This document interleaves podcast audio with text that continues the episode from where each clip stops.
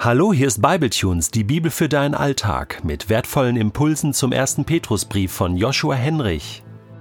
Für den heutigen Podcast lese ich aus dem ersten Petrusbrief Kapitel 2 die Verse 1 bis 3 nach der neuen Genfer Übersetzung. Darum legt alle Bosheit und allen Betrug ab, alle Heuchelei, allen Neid und alle Verleumdung Genauso wie ein neugeborenes Kind auf Muttermilch begierig ist, sollt ihr auf Gottes Wort begierig sein, auf diese unverfälschte Milch, durch die ihr heranwachst, bis das Ziel, eure endgültige Rettung, erreicht ist. Ihr habt von dieser Milch ja bereits getrunken und habt erlebt, wie gütig der Herr ist. Gesegnet sind die das Wort Gottes hören und bewahren. Vor ein paar Jahren war ich als Mitarbeiter auf einem Jugendcamp in Frankreich dabei. Während einem Mitarbeitertreffen haben wir darüber gesprochen, wie viele Jugendliche ständig an ihrem Handy sind, obwohl wir das doch verboten hatten. Und dann forderte uns unser Jugendpastor heraus und sagte, die Jugendlichen werden so lange am Handy sein, bis wir ihnen eine Alternative bieten. Das Handy zu verbieten reicht nicht nehmt sie stattdessen mit an den Strand, spielt irgendein Kartenspiel oder zieht mit ihnen durch die Gassen. Was für eine Aussage.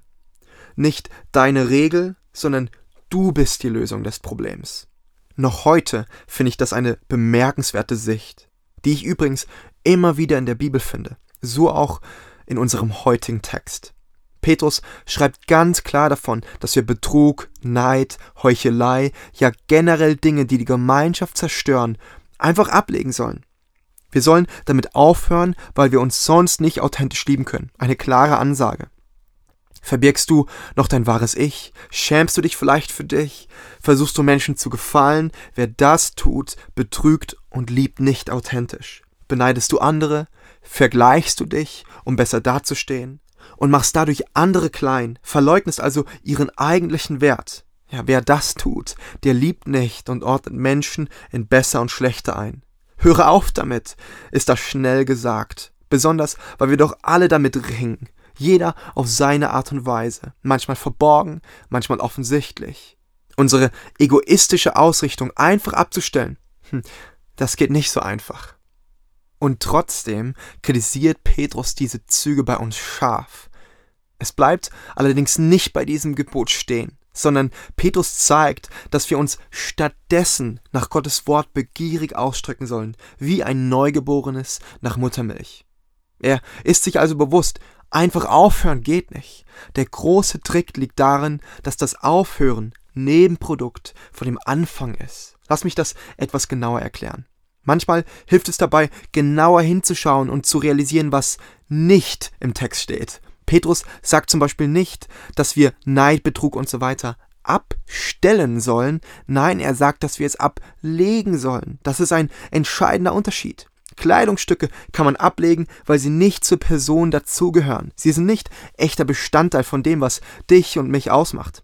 Ähnlich ist es auch mit den Wiedergeborenen bei Petrus. Neid, Betrug, all das ist nicht Teil ihrer neuen Identität in Jesus, sondern ja eine Art Schale, Überbleibsel des Alten. Wenn Petrus also vom Ablegen spricht, dann sagt er, hör doch auf damit, in deinem alten Leben zu leben. Stattdessen lebe in Übereinstimmung mit deinem eigentlichen, durch Jesu Tod und Auferstehung neu definiertem Leben. In Vers 2 macht das Petrus dann nochmals deutlicher, indem er schreibt, wir sollen wie ein neugeborenes Kind auf die Muttermilch, und damit meint er das Wort Gottes, begierig sein. So wie ich die Lösung für das Handyproblem von ein paar Jugendlichen sein kann. So ist Gott selbst die Lösung für die bei weitem größeren Probleme der Welt. Nein, Gott verbietet uns nicht allein das eine oder andere, legt uns nicht einfach eine ethische Last auf, sondern er selbst ist das neue Leben.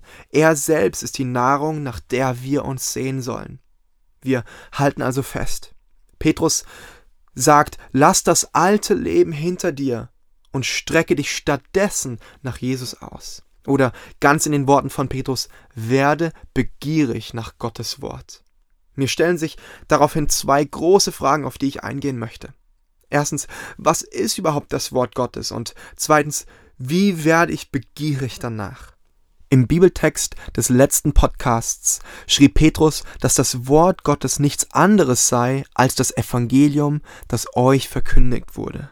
Das Johannesevangelium identifiziert außerdem das Wort Gottes mit Jesus selbst. Er war das Wort. Zudem wird das Alte Testament immer wieder vom Neuen Testament als Wort Gottes zitiert. Ich denke, am einfachsten verstehen wir unter dem Wort Gottes also alles im Zusammenspiel. Das Wort Gottes ist Jesus, von dem die Heilige Schrift zeugt.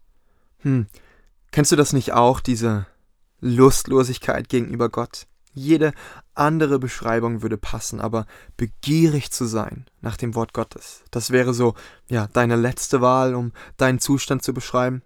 Also, ich kenne diese Lustlosigkeit sehr gut. Fast immer ist es sogar die Realität in meinem Leben.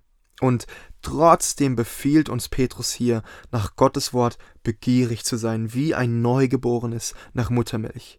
Er sagt, eigentlich sollen wir schreien, wie ein Baby es tut, bis wir Gottes Wort empfangen. So dringend ist es, ja so überlebensnotwendig.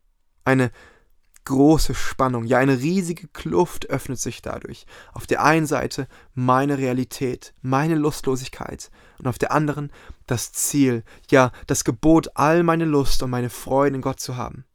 Weißt du, ich denke, ein solches Verlangen nach Gott können wir nicht selbst produzieren. Wir scheitern an den Geboten Gottes, wenn wir sie auf dem eigenen Rücken austragen möchten. Gott selbst muss in uns eine Leidenschaft für ihn wecken sie auferwecken, wie er auch Jesus auferweckt hat. Die eigentliche Frage ist also, wie werde ich auferweckt? Wie weckt Jesus in mir eine Leidenschaft für ihn? Wir können da nicht viel tun. Wir können uns nicht selber retten. Stattdessen ist unser Schritt ein ganz einfacher, aber zutiefst demütigender. Du musst erst sterben, bevor du auferweckt werden kannst. Du musst erst eingestehen, wie tot und müde, wie träge und entfernt du von Gott bist, auch wenn du bereits Christ bist, um dann mit leeren Händen auf die Fülle und den Reichtum Gottes zu hoffen. Nicht grundlos schreibt Petrus in Vers 3, ihr habt von dieser Milch ja schon getrunken und habt erlebt, wie gütig der Herr ist.